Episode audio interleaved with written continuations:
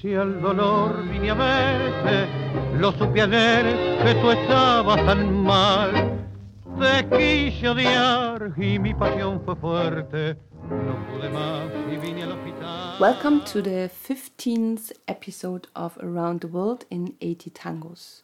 Today we have the honor to come to our first music request of our donators Christiane and Timo from Berlin, and it is Tarde Gris of Aníbal Troilo.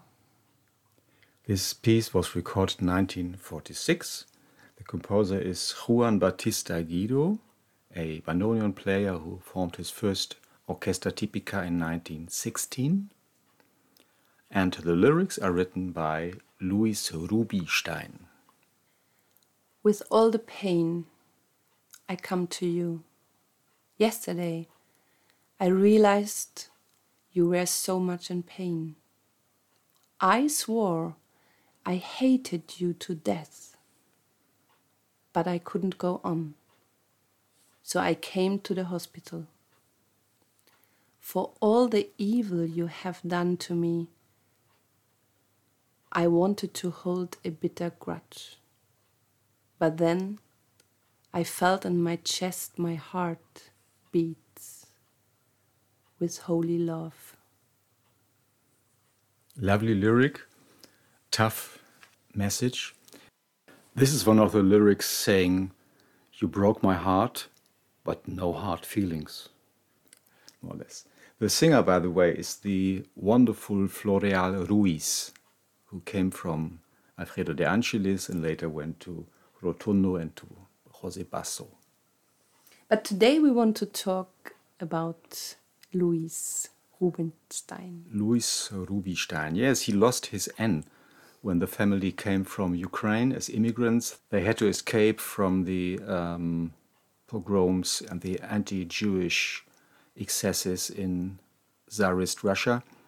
So they came to Buenos Aires, and the immigration officer obviously just forgot to put the N into Rubinstein. So from that time on, they were the family Rubistein in Argentina. And that was before he was born in 1906. Yes, he was born in Buenos Aires. Uh, the family came with his three sisters, and later he got two more brothers. And he was quite early uh, dedicated to writing. He was in school writing verses and poems. And when his maestra, his teacher, found out, she argued, and then he was so angry that he threw an ink pot on her. And that was the end of his school career. So don't copy this behavior. Soon he became a dedicated bohemian. He loved tango life, he loved uh, going out at night. His father was really unhappy. Motel Rubistein always argued with him, but there was no chance to change this behavior. And his two brothers were also in the lyrics. Yeah, his two brothers also became prolific tango lyricists. Luis also composed, for example, the Carnaval de mi Barrio, which we know uh, especially from Donato, is composed by him, and the lyrics are also his. And later on, he built an academia and um, and an agency for artists. Yes, in 1936 he opened his academy. First, they started in the house of his parents, and then they changed to a bigger space when it was really successful. And it was an academy for performing arts, and they also worked as an agency. So they trained artists, singers, musicians, and then they also organized jobs for them in the radio, in movies, in the varieties. And there were quite some names who Famous names, went through yeah. this academy. It was they Rubistein discovered Mariano Mores, the piano player, Mercedes Simone, Tita Merello, and last but not least, a uh, unknown young girl named Eva Duarte, who later became the wife of the president Perón, Evita. Evita, Santa Evita. And when when she got famous, then she tried to help him. Yeah, they, they they met on one occasion. There was a reception, and then she went to him and to everybody's ear, she said, Luis, amor, whatever you wish, tell it to me. But he was so successful in this time that he didn't need any protection from a dictator's wife. So he just refused and made his thing. And later on, he built, together with Canaro, the copyright company.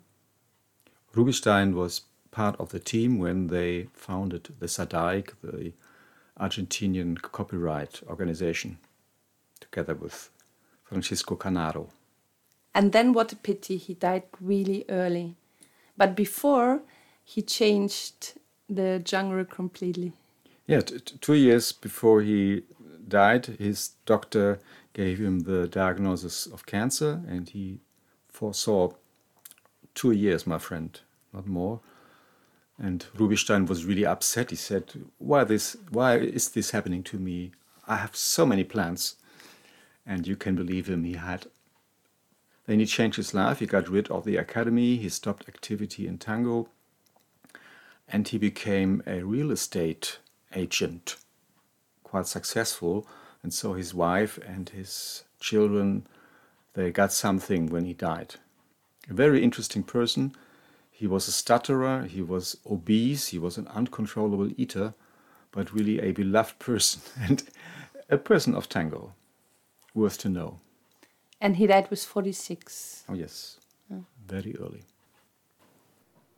I didn't come to reproach you. It's all over. And I would rather forget. God wants me to come and forgive you and that we start again from the beginning. When your suffering is healed, my heart will wake up again. The tender beginnings will return, and just like then, we will have a home. Today we had Tarde Gris of Aníbal Troilo for our donators, Christiane and Timo. And if you want to donate something to us, feel welcome. Go to paypal.me slash tangomundo. And that was our 15th episode of Around the World in 80 Tangos. Thank you for traveling with us through tangos we love, and we hope you had fun. Daniela und Raimund, Tango Mundo, Berlin. Bye bye. Take care.